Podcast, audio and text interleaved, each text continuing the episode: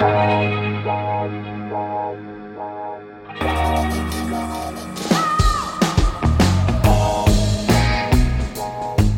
à lire, un podcast de Bernard Poirette.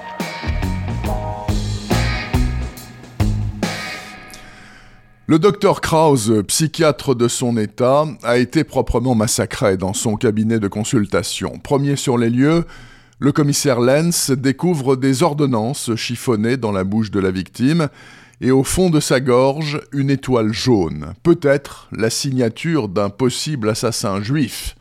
Le policier empoche l'étoile, ni vu ni connu. Gerhard Lenz est l'un des meilleurs enquêteurs de la brigade criminelle, la Kripo. C'est aussi le compagnon de Flora, avec qui il a eu un enfant. Rien d'exceptionnel donc, sauf que Flora est juive et que nous sommes à Berlin en 1943. Le commissaire Lenz est donc coupable de souillure raciale. S'il passe devant le juge Roland Freisler, nazi fanatique et président du tribunal du peuple, ce sera la corde. Flora et le bébé sont mis en sûreté toute relative à la campagne. Peu après, le cardiologue Heinrich Gerecke est à son tour assassiné. Même mise en scène, sans doute le même tueur. Les deux médecins ont un point commun, ils ont participé entre 39 et 41 à la grande désinfection. En clair, l'action T4 ou la liquidation de 80 000 handicapés et malades mentaux sans aucun intérêt pour le Reich. Au fil de son enquête, le commissaire Lenz découvre cette monstruosité soigneusement occultée. Or, à Berlin ces années-là, le simple fait de savoir peut vous coûter la vie. Gerhard Lenz va en avoir très vite la confirmation. Voici donc un nouveau polar historique avec le Troisième Reich en toile de fond.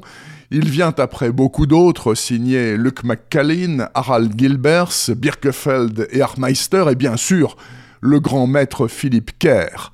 Le double défi de l'intérêt et de la qualité était donc très difficile à relever. Paris gagné haut la main par Régis Descott. Topographie de la terreur est un roman absolument passionnant et à aucun moment indigeste, alors même que presque tout est vrai, à commencer par les personnages. Arthur Nebeu, criminel de guerre et chef de la police, pendu par les nazis avec une corde à piano, Johann Reichhardt, bourreau officiel du régime, l'homme aux 3165 exécutions, Stella Goldschlag, surnommée le grappin ou le poison blond, belle juive qui, pour se sauver, a livré à la Gestapo des centaines de fugitifs et de clandestins.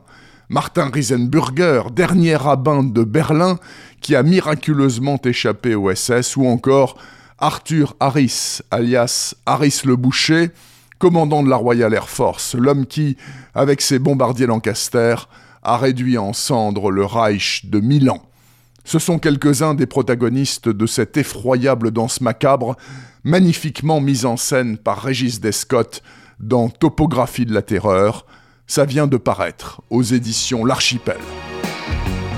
Retrouvez le podcast C'est à lire avec Bernard Poirette sur toutes les plateformes de téléchargement et rendez-vous sur le site bernardpoirette.fr pour vous abonner à la newsletter et être informé dès qu'un nouvel épisode est publié. Suivez toute l'actualité du podcast C'est à lire sur les pages Facebook et Twitter de Bernard Poirette.